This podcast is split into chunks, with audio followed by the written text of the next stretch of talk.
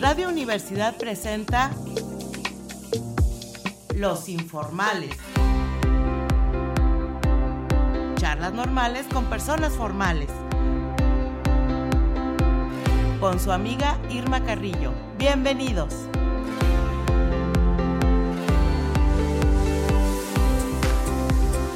¿Qué tal amigos? Muy buenas tardes a los amables radioescuchas que nos acompañan en esta edición de Los Informales.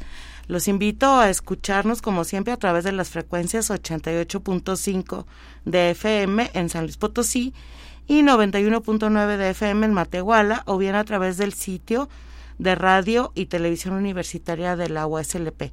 También ponemos a su disposición para recibir sus comentarios y opiniones los teléfonos 826-1347 y 826-1348. Y bueno, pues el día de hoy me complace muchísimo recibir en esta cabina a uno de los artistas plásticos potosinos más reconocidos actualmente. Se trata de Rodrigo Meneses. Bienvenido, Rodrigo. Muchas gracias, Irma, por la invitación y muy contento de estar aquí. No, pues yo más, porque ya desde hace mucho que traía ganas de que vinieras a platicar aquí con nosotros. Bueno, Rodrigo es doctor en artes visuales por la Facultad de Arte y Diseño de la UNAM y egresado de la Escuela Estatal de Artes Plásticas de San Luis y de la maestría en Historia del Arte Mexicano por la Facultad del Hábitat, ¿verdad? Ha realizado tres exposiciones individuales y 42 colectivas, tanto nacionales como internacionales, y ha ganado diversos premios como el 20 de noviembre en el 2021. Actualmente él es profesor de tiempo completo en la coordinación académica en arte contemporáneo de la universidad, en donde fue también director, ¿verdad? Un tiempo estuviste ahí de, de coordinador, o es este director. Sí, es director de ah, es director de la coordinación. Bueno, pues vamos a empezar a platicar con Rodrigo acerca de su trayectoria y de cómo fue que empezó, porque a mí lo que más me gusta de este programa es meticharme las historias de vida de la gente, Rodrigo. Entonces, a ver, platícame, ¿cómo fue que, que, que, dijiste, no, yo quiero ser artista plástico? Bueno, que uno no dice eso, dice pintor. Sí. ¿Verdad? Este, Pero luego te confunden con, con otra clase de pintor. ¿Cómo fue que iniciaste? Pues creo que como muchas cosas que suceden en la vida, tienes inquietudes y desde chico, como cualquier niño, te gusta el dibujo, pero conforme vas creciendo te das cuenta que no nada más es un gusto de una etapa de tu vida, sino que es algo más allá de eso. Que creo que cuando eliges una profesión no, no, no se dimensiona, por lo menos en mi caso fue así. Simplemente fue como algo que, que yo sentía que quería hacer. Eh, y como como creo que también en, muchos casos, eh, en mi familia, pues existía la preocupación de por qué iba a estudiar arte. Entonces, primero eh, estuve un poco tiempo en diseño gráfico. Mm, ¿A poco? ¿Fuiste alumno de la facultad? Sí, un semestre, el, curso básico. ¿En qué, ¿En qué año? Como en el 97, creo, más o menos. Ay, mira, no fuiste mi alumno entonces. No, no, no te conocía ahí. No. Y y me di cuenta que no, no, no era mi vocación porque es muy diferente. Hay muchas similitudes en el gráfico y el arte, pero esa capacidad que tienen los gráficos de comunicar algo tan concreto no la tengo yo. Entonces tenía que hacer algo más abstracto. A ver, sácame de una duda, porque uno, o sea, uno dice, ay, que, que dibujar y que de chiquito me gustaba dibujar y primero iluminaba, no sé, cuadernos de iluminar y, y tal. ¿En qué momento o, cuál fue el, rollo para, para, decir, a ver, este, ¿dibujabas tú figurativo? Pues, eh, digamos que siempre en esa etapa está presente eso, el querer como dibujar lo que está a tu alrededor. Exacto. O sea, sí hay esa inquietud en, en esa iniciación y ese descubrimiento por, por el gusto por las artes plásticas. Ajá. Pero haz de cuenta, tú, tú veías, este, no sé, eh, un paisaje, un perro, un lo que fuera, y tú lo tratabas de igualar en el papel. Sí, ¿Sí? De, alguna manera sí, eh, pero siempre está presente el que tú completas la imagen. Ah, sí, Entonces, Con tu eh, estilo. Sí, sí, sí, con, con, con, un estilo y que te das cuenta que, que ese completar es parte de ti, o sea, es una necesidad de comunicar algo. Claro, ¿sabes por qué te lo pregunto? Porque a mí me, me llama mucho la atención cuando, por ejemplo, o sea, este, de niños, eh, nos enseñan, bueno, que los colores y a dibujar y a, a todos los niños nos, de niños nos gustaba dibujar, iluminar y demás. Pero luego, eh, este, los cánones estandarizados educativos te hacen hacer, ya sabes, la casita de dos aguas con la montañita y el solecito y, y, empezamos a caer en los lugares comunes del que dibujan todos los niños. Y tú te has dedicado pues a, a, ser un artista plástico de arte contemporáneo. Sí. ¿En qué momento o qué es lo que se necesita o qué fue lo que pasó para, para este, expresar ese arte tan conceptual como es el arte contemporáneo? Sí, me cachas como lo que te quiero decir. ¿Cómo pasas de lo figurativo y de dibujar perros, árboles, frutas, este mamá, papá, etcétera? Sí a decir, bueno, ahora mi obra va a ir encaminada a tal concepto. Me cacho así todo bien loco, metafísico, raro. como ¿Qué es lo que pasó ahí?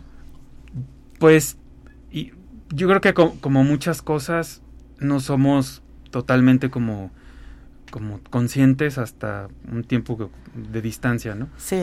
Eh, ya, ya que estudié la licenciatura en artes plásticas, es una licenciatura que, que es una currícula más tradicional, o sea, se enfoca precisamente a cuestiones de traslado y cuestiones de, de, de, ciertas técnicas que permiten el reproducir la realidad. O sea, que, que si tengo enfrente un bolillo, el bolillo va a quedar bien. Ah, o sea, sí te enseñan ese tipo de técnicas ahí en la escuela. En la escuela estatal, sí. Es como el corte de, de, la currícula de la escuela. Ajá. Eh, que está bien eh, y me sirvió, pero pronto me di cuenta que no era exactamente como, como el tipo de procedimientos que yo, eh, por los cuales yo me inclinaba. Y entonces empecé como a tratar de buscar otras formas en cursos, cursos fuera de San Luis, en donde mm. probar otras posibilidades. ¿Cuáles? En ese momento pues no sabía, nada más quería probar otras cosas. Y poco a poco descubrí que hay otro tipo de procedimientos que me fueron más cercanos a lo que yo quería y que me di cuenta que era también más cercano pues a lo a cómo, cómo vivía yo las cosas. Y creo que es más sencillo de lo que de lo que parece en el sentido de pues bueno, en, ese momento cuando yo estaba en la licenciatura, pues no era, era, muy distinto ahora, ¿no? O sea, no teníamos una computadora en la casa ni cosas así, pero sí, sí había una proliferación de imágenes muy grande, de muchos tipos, eh, muchos tipos de impresiones, la construcción de las imágenes es, es muy diferente a estar copiando un objeto. Entonces creo que tiene que ver mucho con cómo yo veía que eran las cosas y eso también es cómo yo quería hacer las cosas. Eh, por procedimientos, eh, me, eh, ¿estás hablando de técnicas de representación? Sí. o sea, técnicas de representación y técnicas también de, de materiales. ah, ok. las dos. El, el material como que te habla, como por ejemplo, no es lo mismo utilizar, por ejemplo, piedras o a utilizar fragmentos de cerámica que yo he visto más o menos este tu obra y todo a utilizar este no sé, óleos y los elementos tradicionales, sí, Exacto, sí. este, te enseñan a pintar con óleo, pero a mi alrededor había muchos tipos de revistas, eh, muchos materiales de plástico, eh, muchas formas de impresión distintas. Entonces, pues técnicamente había muchas más posibilidades eh, que quería experimentar. Y fue poco a poco como fui buscando otras cosas y una de las razones de por qué me metí a la maestría es porque no, no me quedaba claro como la diferencia entre el arte moderno y contemporáneo, cómo había surgido, eh, qué había pasado para ver eso que de repente vemos en un museo. Y, y yo sentía que precisamente en, el, en la historia del arte podía encontrar esas a respuestas. A ver, dinos la diferencia entre arte moderno y arte contemporáneo. Pues una parte importante es que en lo moderno muchas de las cosas que vamos a ver eh, tienen las mismas técnicas que, procesos anteriores. O sea, si vemos, vamos a una iglesia, vamos a ver pinturas del óleo en un bastidor. Y si vamos a ver eh, una pintura de Van Gogh, es una pintura en óleo, con, este, en un bastidor. Pero la construcción de la imagen es, distinta. Van Gogh eh, este, experimenta a través de la óptica, de las pinceladas, y, la, imagen se va de alguna manera como fragmentando. Y a partir del arte contemporáneo los materiales son muchísimos. O sea, este, entonces estamos hablando de que, de que, por ejemplo, desde que salió el impresionismo a finales del siglo XIX, todos los sismos, etcétera, hasta qué punto eh, empieza a haber esa ruptura entre el arte moderno, como dices tú, donde se usaban las mismas técnicas. Claro, yo entiendo que no es así como en 1965, o sea, no, yo sé que no, sino que hay como una dilución entre una cosa y otra porque los artistas empiezan a expresarse de diferentes maneras, ¿no? Pero más o menos que la ruptura sería a partir de la segunda mitad del siglo XX. Sí, sí, exactamente. Mm. Ah, eh, digamos que muchos ponen los sesentas. Los sesentas. Los sesentas como un quiebre, eh, tanto en el arte como en, general. ¿Cuáles consideras tú que sean como los exponentes de esa, pues bueno, artistas de la, de la transición? Se me viene a la cabeza Andy Warhol, por ejemplo, ¿no? Sí, Andy Warhol es uno de los más conocidos, es un poquito posterior, precisamente porque sus procedimientos son distintos. O sea, él, si el arte busca, en términos muy generales, representar la realidad, pues él pintó latas porque había latas a su alrededor. Sí. O, no, más bien no las pintó, eran a través de serigrafías, que era una técnica no nueva, pero experimental dentro del arte. Eh, utiliza objetos, este, que también eso una escultura es una construcción de, de, una escultura, o sea, de, a partir de piedra, barro, etcétera, construyes algo y él tomó un objeto y ese objeto ya era algo artístico. Entonces, ahí ya te estás dando cuenta que utiliza materiales, procedimientos, ideas distintas eh, y él podría ser un ejemplo. En los 60 eh, pues hay muchos artistas, algunos de ellos puede ser, hay un norteamericano que se llama Joseph Kossuth, que también es eh, dentro de esta idea de cómo representar las cosas. Hay una pieza muy, muy conocida de él que es una silla, o sea, tomó una silla, de su caso de algún lugar, una silla común y corriente, eh, le tomó una foto a la silla, está la foto, y está la, el, la descripción de un diccionario de qué es una silla. Dice, aquí hay tres sillas, y sí son tres sillas. Sí, porque una es la de la foto, otra es la real y, otra es la descripción de la silla. De la silla. Que, sí, o sea, que tiene que ver con cómo se perciben las cosas ah. eh, y cómo se construyen. Eso está interesante. Sí. Porque em, entonces empezamos a profundizar en, en el estudio de, de la imagen como em, objeto de, representación, pero ya a un nivel casi filosófico y muy intuitivo. Sí. ¿Crees tú que la, que la filosofía ahorita alimente las formas de representación actual del arte? Sí, o sea, creo que como cualquier persona, todo lo que hay a tu alrededor te influye. Mm. Eh, y como, como un artista, pues estás tratando de buscar preguntas y respuestas de lo que hay a tu alrededor y en algunos casos puede ser la filosofía una de estas preguntas y respuestas. ¿Tú, ¿tú este, lees, lees mucho o no lees mucho? trato de hacerlo, no puedo leer lo que quisiera, pero sí trato. Entonces, este, porque mira, bueno, ya, ya fuera del aire te estaba diciendo yo que, que yo soy decimonónica, ¿verdad? sí. Que a mí me gusta el arte figurativo y así, casi, casi Caravaggio y no hay más, Bueno, este, pero eh, de alguna manera entiendo pues esta inquietud de, de expresión contemporánea y de todas las variantes, este, que, que hay acerca del arte. Hay unas cosas que sí me dejan totalmente pasmada, pero resulta que ahora tiene uno que escribir, ¿verdad? Un rollote así de lo más complicado para que a la hora que entras a ver la exposición o, X, este, supuestamente le entiendas. Pero no le entiendes ni al escrito ni a la obra. ¿Por qué, te, ¿por qué tenemos que allegarnos de, de un escrito para poder tratar de entender la obra y no dejarnos llevar por el goce estético natural que nos pudiera eh, impactar, ¿no? O sea. Creo que por, por muchos factores. Eh, uno de ellos, que es un ejemplo que, que, a veces pongo a mis alumnos, es que podríamos estar frente a la iglesia del Carmen y, entrar y salir y, y podríamos preguntarnos si es arte.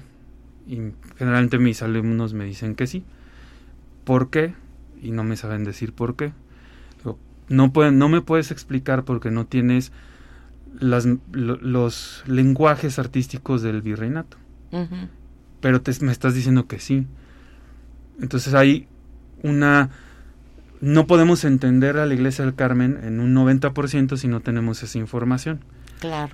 Entonces, algo que pasa con el arte es que eh, nos acercamos a él, pero debemos de tener, como cualquier otra área de, del conocimiento, eh, cierta información para poder tener como completa la información para poder entenderlo. Ya. Y ese goce estético ha cambiado.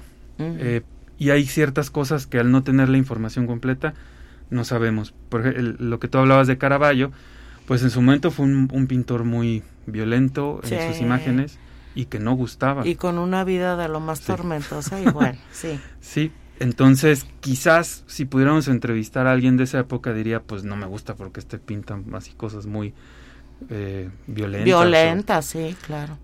Y sucede lo mismo con el arte contemporáneo, en donde muchas veces nos muestra cosas que no, no son agradables, que, que no son fáciles de digerir. Entonces el gozo estético es de disgusto. eso que estás diciendo es bien interesante porque creo yo que, este, bueno, Humberto Eco tiene un, libro que se llama El libro de la fealdad, en donde habla de lo grotesco, de lo vulgar y de todo, y cómo hay belleza también en, en, esa, en esa parte, ¿no? Este, no es nada más mostrar cosas eh, bellas, agradables, y que nos evadan de la realidad.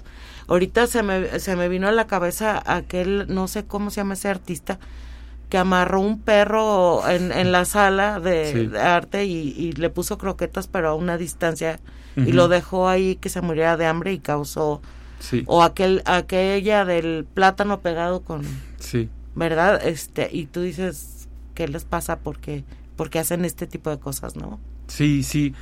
Eh, en muchas de esas piezas hay que tener como el contexto completo, eh, como en cualquier disciplina, si nada más tomas un pedacito, pues no entiendes, qué, sucedió. Eh, en el caso del, del plátano, que fue en una bienal en, Miami, eh, es un artista que tiene una obra muy grande, algunas piezas son muy complicadas técnicamente de hacer, otras no tanto, pero tienen que ver con arte contemporáneo, en donde mucha instalación, intervención. Sí. Eh, y él había hecho años antes algo similar y lo que él hizo es que eh, en la galería, también con este como masking tape gris muy potente para pegar, pegó al curador a la pared y lo dejó ahí pegado. ¿A, eh, una persona? ¿Ahí la pegó? Sí. Ah, ok. obviamente son ciertas piezas aisladas pero si ves todo, todas, toda su obra, mucha tiene que ver con críticas hacia eh, el consumo, críticas hacia ciertos sistemas eh, políticos y sociales que no son muy benéficos. Y lo que estaba haciendo ahí es una crítica al propio sistema del arte. Como, ah. como en algunos casos puede ser que la figura de un curador tenga más peso que el del artista. O cómo puedo llegar y poner un plátano a una fue en una feria de arte donde el, un factor o el factor de los más importantes es el mercado, la venta. Entonces él llegó y se burló de vengo y pongo un plátano. Ah, ya, ya. es una burla lo que está haciendo. Sí, sí, sí. Sí, eso que dices es bien importante porque uno eh, prejuzga, así tiene sus prejuicios y demás. Sí pero no, como dices tú, no tienes todo el contexto completo, entonces creo que lo que me hace falta es leer más acerca de arte contemporáneo. pero bueno, este, eh, eh, es, es importante saberlo y entenderlo para sobre todo entender como el espíritu de la época, ¿no? En qué en qué momento, en qué lugar, este por qué están sucediendo las cosas. Sí. ¿Verdad? Sí, exactamente. Tú a ti te han este criticado tu obra y te han dicho, no, no sirve, sí sirve o así." Sí, claro, pues es, es parte de la profesión del arte. Una es que expones tu trabajo y ese título exposición es en todos los sentidos. Dejas abierto al mostrar tu trabajo al público en general, pues cualquier tipo de situación. Y pues me ha tocado de todo tipo de, de comentarios. eh, pues sí, desde cosas que no entiendo, esto por qué, eh, con un sentido más como de, de querer entenderlo. a pues esto no es arte, esto no funciona, esto no, no, no tiene que ver con, con, con, con una profesión artística. Y en mi caso, algunas exposiciones creo que tienen que ver eh, esas críticas son generalmente, eh, o, cuando yo me he dado cuenta son en San Luis, porque es un espacio mucho más tradicional y mucho más cerrado. Entonces no hay tanto eh, como... Sí, la apertura de mente para dejar entrar una serie de, de, impactos visuales que, que, no estamos acostumbrados a ver. Sí, sí, es algo de ese tipo. Ok. Oye, este, ¿cuándo fue que te animaste a exponer por primera vez?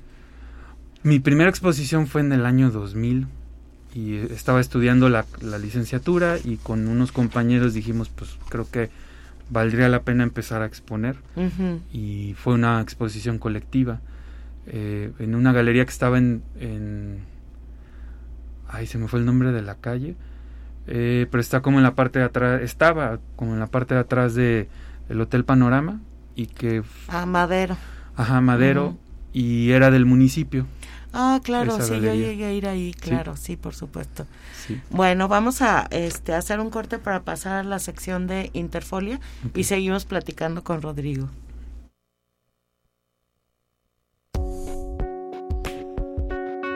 Interfolia libros y páginas sueltas. Y bueno, si usted como yo no sabe absolutamente nada de arte contemporáneo, como acabo yo de, de velarlo ante estos micrófonos, les voy a recomendar un, un libro que se llama ¿Qué estás mirando? 150 años de arte moderno, ¿eh? este que ahorita Rodrigo ya nos hizo la diferencia entre moderno y contemporáneo. Es de la editorial Taurus y el autor es Will Gompertz. Eh, él está considerado una autoridad en arte moderno y contemporáneo. Es director de arte de la BBC y exdirector de la Tate de Londres, de la Galería Tate. Recorre por casi 500 páginas este libro los últimos 150 años de la historia del arte. No es en absoluto un aburrido recorrido académico. Cualquiera que esté interesado en el arte y quiera saber qué tiene exactamente delante de si una obra colgada en un museo de arte contemporáneo tiene en este libro una gran guía que desmitifica y ah, nos acerca a los intrincados caminos de las manchas y las líneas. Em, bueno, pues eh, en este libro usted va a encontrar eh, un, un, recorrido donde, por ejemplo, yo me acuerdo que vi una exposición de, de Pollock en una galería de arte contemporáneo que había en, en México. Esta de, este, este artista que para, varios es así como muchos manchones de expresionismo abstracto. Y hasta que no fui a esa, a esa este, exposición y leí todo y vi todo el contexto, como dice Rodrigo, fue que le entendía la obra de Pollock. Entonces, bueno, pues el arte moderno se extiende, como hablamos, desde 1860 hasta los 70 y este, eh, pues bueno, e, es imposible pues rechazar a Pablo Picasso, a Paul Cézanne, a Vincent Van Gogh o a Frida Kahlo sin eh, conocer este contexto. Entonces, este libro que estás mirando, 150 años de arte moderno. Y bueno, pasamos a la barrita musical. Este, esta vez, bueno, J. Books de SAS, adelante.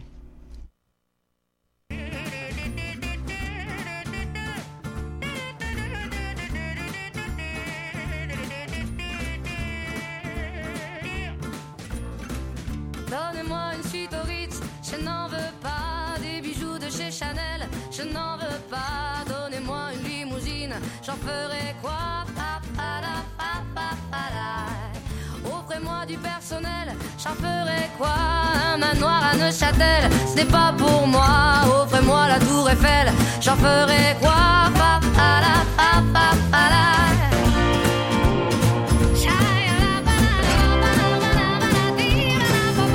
Je veux de l'amour, de la joie, de la bonne humeur. Ce n'est pas votre argent qui fera mon bonheur. Moi je veux crever la main sur le cœur.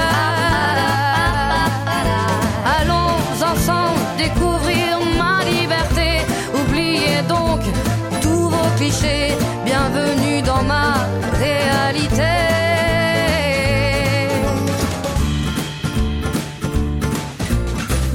J'en ai marre de bonnes manières, c'est trop pour moi. Moi je mange avec les mains et je suis comme ça. Je parle fort et je suis France, excusez-moi.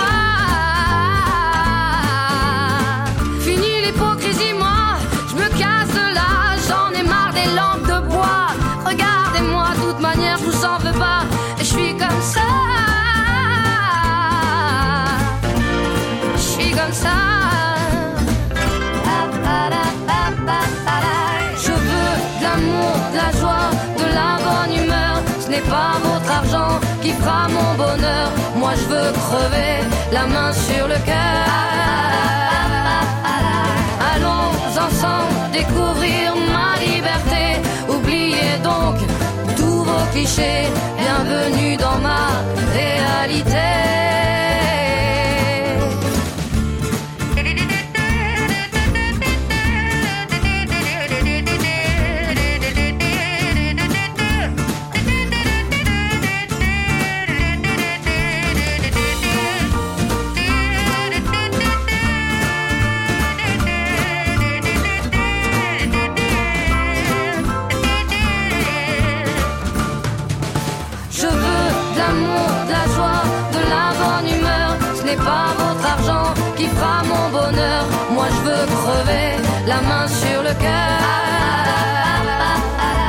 Allons ensemble découvrir ma liberté. Oubliez donc tous vos clichés. Bienvenue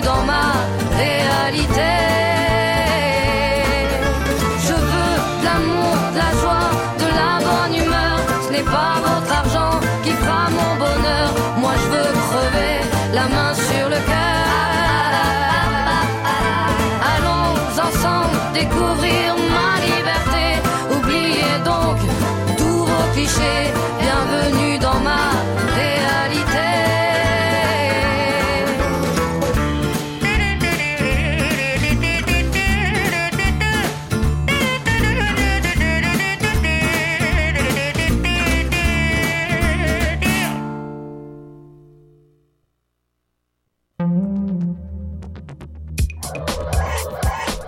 Contrapicada. Imágenes a través del tiempo.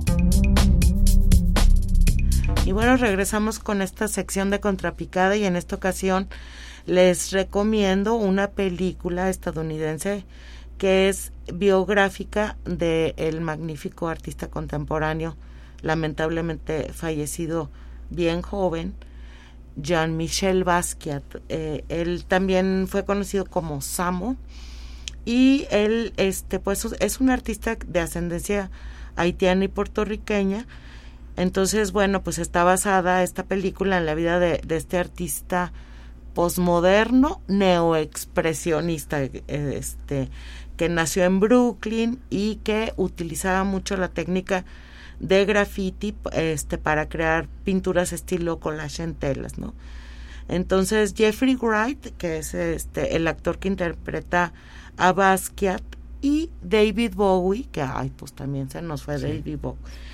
Interpreta al amigo y mentor de Basquiat, Andy Warhol, ellos eran muy amigos. Y entonces, bueno, también incluye a Gary Oldman y a Michael Wintour como el poeta y crítico de arte René Ricard, Dennis Hooper como Bruno Bischberger y Claire Forlani como la novia de Basquiat este Courtney Lowe, Benicio del Toro, William Defoe. Bueno, este tiene una este super cartelera aquí con todos estos artistas.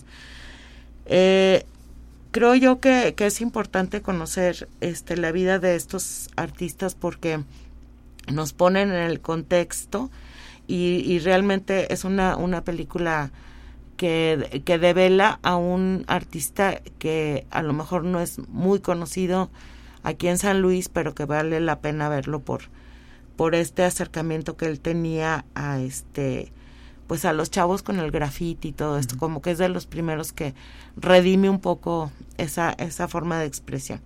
Y bueno, pues seguimos platicando con Rodrigo y vamos a platicar acerca de cuáles han sido los temas en la obra de, de Rodrigo Meneses, cuáles han sido tus temas o tus inquietudes principales. Pues creo que algo que, que siempre me ha interesado tratar es las experiencias o las emociones o las sensaciones que en la vida cotidiana tenemos, eh, porque son factores determinantes para cualquier cosa que, hagamos o cualquier situación. Eh, si tenemos cierta emoción, pues lo determina. Sin embargo, lo que me ha, lo que me ha interesado de esto es que son, son eh, no son perceptibles, o sea, no podemos ver a la alegría caminando ni la sensación de tal cosa, pero nos, nos determina muchísimas cosas en nuestra vida eh, y que en, en algún momento de, de, mi trabajo me interesó el cuerpo como el espacio donde sucede eso. Eh, y poco a poco me ha interesado como ese fenómeno, ya no tanto centrado en el cuerpo, sino qué es lo que sucede con esas sensaciones, emociones que, que vivimos y sentimos todos. Entonces, eh, tú lo que expresas es una emoción determinada, pero dentro del cuerpo y luego hacia el exterior, cómo se, se, se expresa eh, hacia, hacia los demás o hacia el entorno. ¿cómo? Sí, eso, eso en, en, algún momento me interesó de esa manera. Eh, en un proyecto en concreto que se llama Geografía Emocional, eh, hice precisamente eso.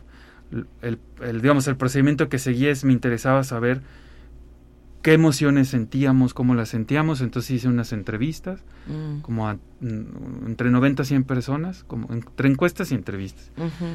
Y me interesaba saber qué emociones identifican, cómo las sienten y en qué parte del cuerpo, en términos generales. Mm. Eh, esto comparándolo con, sobre todo con cuestiones de psicología, pues te das cuenta que que sentimos eso, pero nos cuesta mucho trabajo describirlo, expresarlo. expresarlo eh, pero lo sentimos. Claro. Eh, es, un lenguaje distinto, por eso nos cuesta trabajo de, expresarlo verbalmente. A veces existen las palabras para decir las cosas, pero no sabemos las palabras.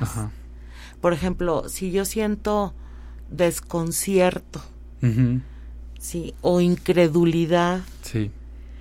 o devastada, me siento devastada, o sea, son intensidades del alma o del espíritu, no sé, o de la emoción, que, que son, que tienen muchos matices, ¿no? Sí. El enojo, la cólera, la ira, la tristeza, la melancolía. Dices, wow. Sí. Fíjate, me estás diciendo que hiciste una investigación previa. Sí, sí, sí, claro. Eso está bien interesante porque yo nunca había oído que, que, que ahora se hicieran investigaciones previas para hacer arte, ¿no? Sí, claro, es, es lo que sucede es que en el arte vemos esa pintura o ese dibujo y suponemos que ahí sucede todo. Eh, y generalmente nos muestran de, de, algunos artistas muy conocidos cosas sueltas pero que no las conectamos con eso. Podemos ver eh, los cuadernos de, de, Leonardo da Vinci o los diarios de Frida Kahlo los, las cartas que le mandaba Vincent Van Gogh a su hermano y los vemos como un documento como más íntimo, pero en esa intimidad están diciendo que están investigando. Claro. y, y, eso se pierde o, se piensa que no está, pero cualquier artista tiene que hacer una investigación eh, artística para poder hacer sus piezas. Si no hay una investigación, pues nada más hay como ese disfrute de pintar o ese disfrute de dibujar, pero eso no es arte, eso es, eso es algo más como un hobby. Sí, es algo más espontáneo y digamos neófito, no, Sí. no, tiene que haber todo un soporte Claro. eh, este de, de sensaciones, de sentimientos, de pu- puestas Sí. en común, Sí, etcétera, ¿verdad? sí. Y, y eso tiene que ver con qué quieres expresar tú, pero también un artista profesional entiende el medio donde se desenvuelve y sabe perfectamente qué tipo de obra está haciendo y dentro de esa obra qué, qué está experimentando y hacia dónde quiere ir proponiendo cosas. Entonces sabes perfectamente cómo ese, esas eh, reglamentaciones del arte o esos procedimientos, esos diferentes aspectos que, que envuelven el arte y ahí es donde tú vas poniendo como ese plátano. Eso es un, un, un desafío a muchas cosas dentro del arte, cobijado por una trayectoria importante de un artista. Claro. Oye, y, y bueno, a ver, vamos, vamos platicando acerca de la venta de obra, porque, por ejemplo, yo conozco obra tuya que, que es más bien como performática, ¿no?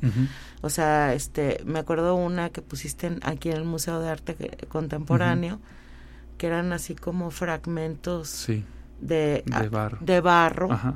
Esa es la de geografía emocional, ¿no, No. verdad? Esa fue posterior que fue cuerpo abierto. Ah, ok. Entonces utilizaste fragmentos de barro y los acomodaste de cierta manera para uno ir como metiéndose en ese ambiente, ¿no? Sí. Era me- la intención. me interesaba generar eso precisamente de ese ambiente. O sea, la gente lo que encontraba era un lugar el- eh, con el piso cubierto de fragmentos de barro y las paredes golpeadas. Y ahí lo que me interesaba por una parte era eh, que el público puede completar lo que sucedió ahí. Si ves golpes en la pared y cosas rotas en el piso, tú completas que ahí hubo, Violencia o desesperación o... sí, y- Ajá. y, y hubo una persona o, o varias aventando objetos de barro en- Ujú, en el piso. exacto. Ajá. Eso me interesaba que la, que la gente lo, lo estuviera como percibiendo. Y por otro lado, eh, que es parte de lo que sigo trabajando, me interesaba tra- trabajar la escultura, pero desde, desde destruirla. Siempre pensamos la escultura como a partir de barro, madera, piedra, lo que es- cualquier material, tú armas o construyes. Pero me interesa invertir el proceso y qué pasa si destruyo un objeto y los fragmentos del objeto me hablan del objeto sin que esté ese objeto presente. Órale, ¿y ¿cómo haces eso, Rodrigo? Por Dios. Pues si tú ves algo roto, tú te imaginas esa cosa era una era algo, Era de barro. algo, ¿verdad? Sí, era Entonces, algo. La gente luego luego completa, aquí había objetos de barro y puede imaginar cómo eran o cómo supone que podían haber sido o simplemente que hubo un objeto. Exacto. En realidad no era nada. ¿No? Simplemente cada quien completa de acuerdo a Sí. y, y hay un desarrollo. Ahora, este, la, las piezas que se venden y que no se venden, esa evidentemente no la No. vas a vender. No. Simplemente la expusiste Sí. y ahí queda y tan tan, se acabó. Ese es, digamos que es arte efímero, ¿no? De alguna manera sí, eh, porque bueno, es, se puede volver a hacer, pero ya no queda No igual, queda idéntico, ¿no? Pues No. no. y proviene pues de un performance previo. La gente no lo ve porque es lo que me interesaba, pero podría recrearse, pero no, no es exactamente igual. Eh, sin embargo, hice un registro de, de esa pieza e- y hice varias veces es- esta cuestión de romper objetos y lo fui registrando. eh, y una seguí trabajando esa idea y una pieza similar es, es parte de la colección del Mac. O sea, ese video Ah, con una con una con un vinil que está en el piso. Ajá.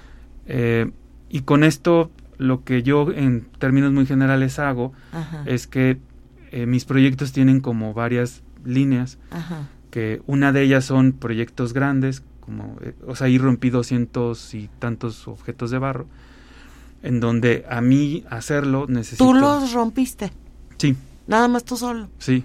Para Sí, la próxima previa. invítame. Yo creo que no hay nada más placentero. Sí. Nunca lo he hecho. Que agarrar y ¡fua! Sí, sí. estaría es- padre que hicieras un performance sí, así con puros cuates y ir interactivo para... Ándale, interactivo, ¿no? Así Sí. nos desahogaríamos maravillosamente. Sí, sí que es una acción bastante catártica. ¿Verdad? Oye, Rodrigo, pero tú también haces obras para, para la venta, por ejemplo, esta serie padrísima de los escritorios, este, que me encantó. Sí. Eh, este, y que me las ganaron todas las ¿Esa cómo surge o qué? Pues es precisamente como estas líneas que, trabajo. Hay estas obras que, que hablamos hace un momento, pues lo que hago es las presento en museos o espacios que pueden patrocinar la pieza. es, algunas son caras, entonces es complicado solventarlo. Sí.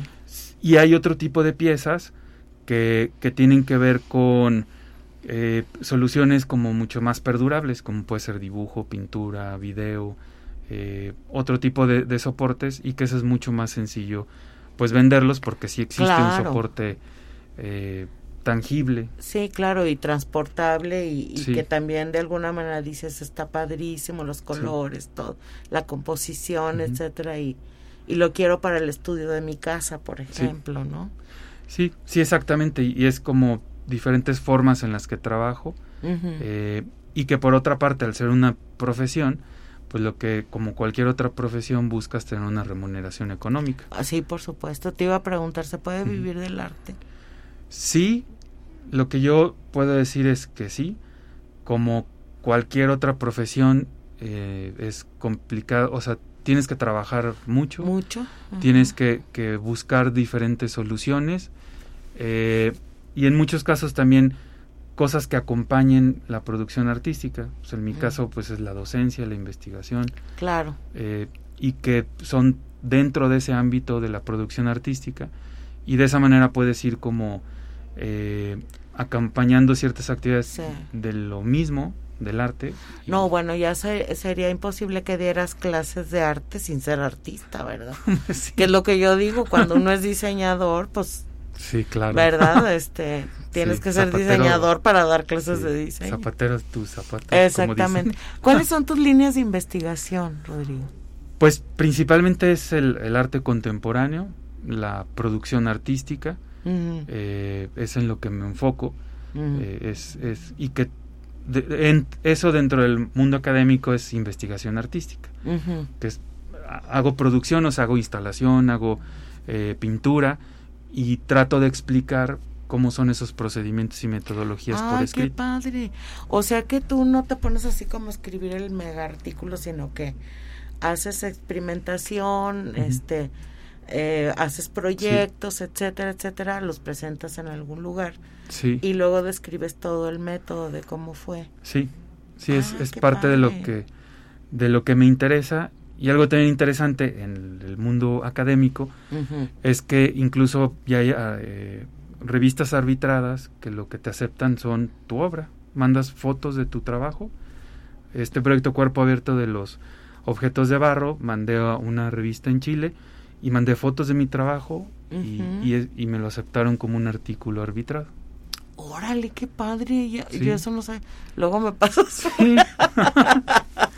es que en, en, el ámbito del diseño, pues como que también sí. es un rollo similar, ¿no? Parecido.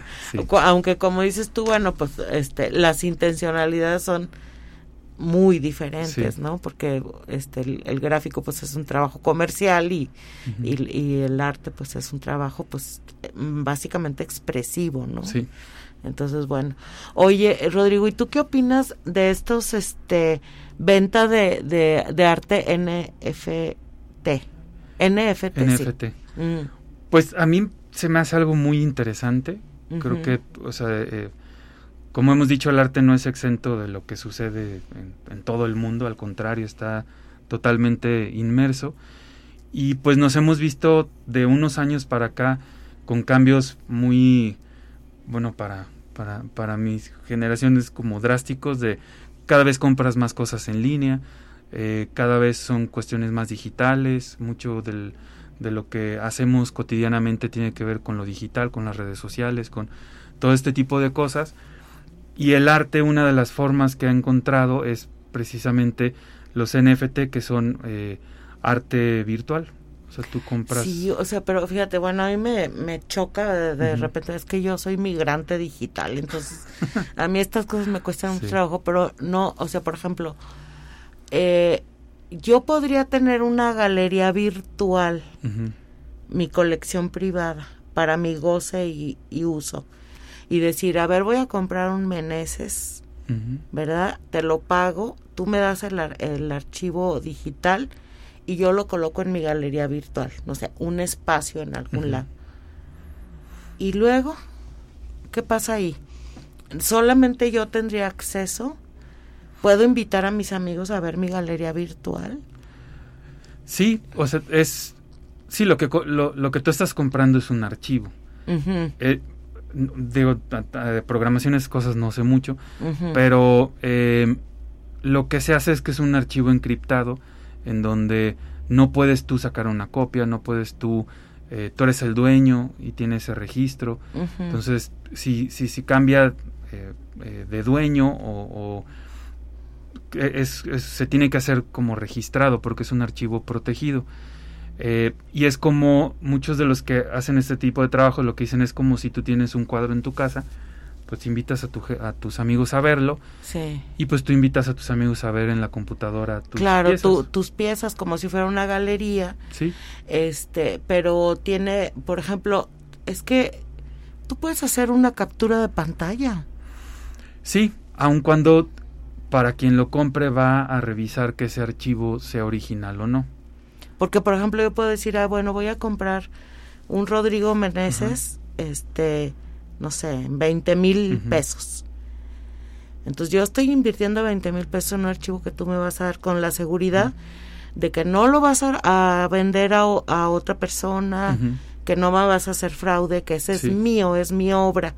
Yo te la compré, pagué, tú Sí. me das un certificado de autenticidad, lo tengo en una galería virtual. O sea, lo puedo heredar a, a- a alguien, a mis parientes, por ejemplo. Porque tú eres el dueño de ese, de ese archivo. O sea, Ajá. hay muchas cosas digitales. Pues ahora los álbums familiares son digitales. Le- Sí, le, claro. heredarás a, a alguien tus archivos de tus fotos y cosas familiares. Sí. Es algo así. Y además, mu- mucho del, del circuito de las personas o los artistas que hacen NFT están met- metidos en todo ese mundo del Bitcoin y las monedas Ah, virtuales. claro, Entonces, sí. si compras uno de esos, generalmente Ajá. van a ser en esas monedas, no en pesos o dólares o euros. Eso ya se me hace en palabras mayores porque ha habido muchos fraudes por bitcoins y cosas así. Es otro mundo. ¿Tú entrarías en eso? Pues es algo que me interesa, sí lo he tenido pensado como experimentar y ver cómo sucede, eh, pero digo, hasta ahorita mi producción pues es más, en Más cu- este en cuestiones, eh, digamos, pues tangibles o... Sí. o- o- análogas, digamos. Sí, análogas, algo así. Sí, Sí, es que ahora ya todo es o análogo o digital, Digital. ¿verdad? Lo que es real es análogo sí, y lo que es digital pues está en bits Sí. y en píxeles. sí. ¿Cuál es tu técnica favorita de, de expresión, independientemente de, de este de si haces un performance, así con, la- con pedazos de, de, de barro y cosas por el estilo, sino en tus en tu obra que, que es este vendible, tangible y que puedes distribuir. Pues en, en esas líneas que tengo una es la pintura, que la pintura principalmente es acrílico, es con lo que con lo, con lo que pinto, con lo que Sí. me gusta. Y otra parte también tiene que ver con la experimentación de materiales. Me, me interesa mucho precisamente generar imágenes digitales, pero porque porque me gusta la experimentación con materiales, o sea, es decir, si es un archivo digital puedo hacer un vinil impreso o puedo hacer acrílico eh, Claro. grabado de acrílico, puedo hacer todo eso me gusta mucho porque esas, ese, ese uso de, de ese tipo de software te hace que tengas un mundo de posibilidades Sí, en no. cuanto a materiales. Está de locura. Sí.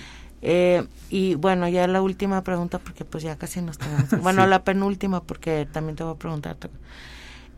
Eh, a los a los chicos que van a, a ingresar a arte contemporáneo, ¿qué consejos les darías? Como que cuál es el perfil o qué es lo que qué es lo que les dirías al, para este a la hora de ingresar ahí a la coordinación de arte? Pues yo creo que algo importante para cualquier profesión es que realmente se cuestionen si eso les gusta, si eso quieren hacer. aun cuando sea muy abstracto porque eso que quieren hacer todavía no lo conocen. Claro. Pero, pero que sientan que por ahí es donde ellos quieren dedicarse. Eh, el arte y creo que eh, áreas también de la imagen como diseño o, áreas de ese tipo, creo que tiene que ver también con una vocación. O sea, no son carreras tradicionales en donde, pues bueno, puedes hacerlo y si te gusta o no te gusta, pues no importa tanto, sino realmente creo que tienes que sentir que eso es lo que te interesa y que quieres dedicarte a eso. Entonces, eso creo que es una parte muy valiosa eh, y que es la que muchas veces se cuestiona a los jóvenes como ¿y por qué quieres hacer eso? Pues porque eso es lo que yo siento, siempre he querido pintar, siempre he querido expresarme de esa manera. Pues si lo sientes así, eh, la otra parte es tener conocimiento de eso, acércate a la coordinación, conoce cómo funciona, cómo funciona la licenciatura y ahí descubrirás de manera más tangible si te gusta o no. Claro. Me parece que el tener una licenciatura en arte contemporáneo ya le da pues otro cariz a, este al oficio de, de, artista plástico que antes pues era se conocía como un oficio había mecenas y todo era por encargo no sí. ahora ya como que eso le da una cierta pues validez y, y este y un reconocimiento social. Esperemos que que ya los papás no se infarten, ¿verdad? Porque cuando les digan que van a estudiar arte contemporáneo. Rodrigo, ¿dónde te podemos localizar? ¿En cuáles son tus redes? Porque vi que tenías una página, rodrigomeneses.com, ¿verdad? Sí, tengo esa página que, que, es donde tengo algunos de los proyectos que, he estado realizando eh, y que creo que para quien le interese conocer un poquito más de mi trabajo es donde encontrarían más información. Sí. Eh, y pues en las redes sociales soy muy malo. no soy muy bueno con Necesitas un community manager. Sí, exactamente. bueno, pero ahí en Instagram, ¿no? Hace poco me pasaste tu Instagram, ¿no? o no sé si te parece, es que no, no, no eh, checo Instagram. Ah, bueno, no, entonces ahí mejor en rodrigomeneses.com. Creo que es la Sí, porque tienes eh, tienes mucha información y sobre todo textos y cosas así, ¿no? Sí, sí. Entonces eso también está interesante porque pues ahí más o menos ves este cuál es tu ideología, tu línea, sí. tu forma de pensar, etcétera, ¿no? Sí, exactamente. Bueno, pues pues bueno, este le agradecemos mucho a, a Rodrigo que haya estado con nosotros en esta tarde. Se nos pasó el tiempo volando, ¿verdad? Sí. Y este, acuérdense que también tenemos el sistema podcast de, de Radio Universidad en la plataforma Spotify. Ahí nos pueden buscar como Los Informales. Agradecemos eh, la presencia de Rodrigo, como también de Anabel en los controles técnicos. Y los invitamos a seguirnos escuchando el próximo viernes en punto de las 18 horas. Gracias y bonito fin de semana. Radio Universidad presentó Los Informales. Charlas normales con personas formales. Con su amiga Irma Carrillo. Hasta la próxima.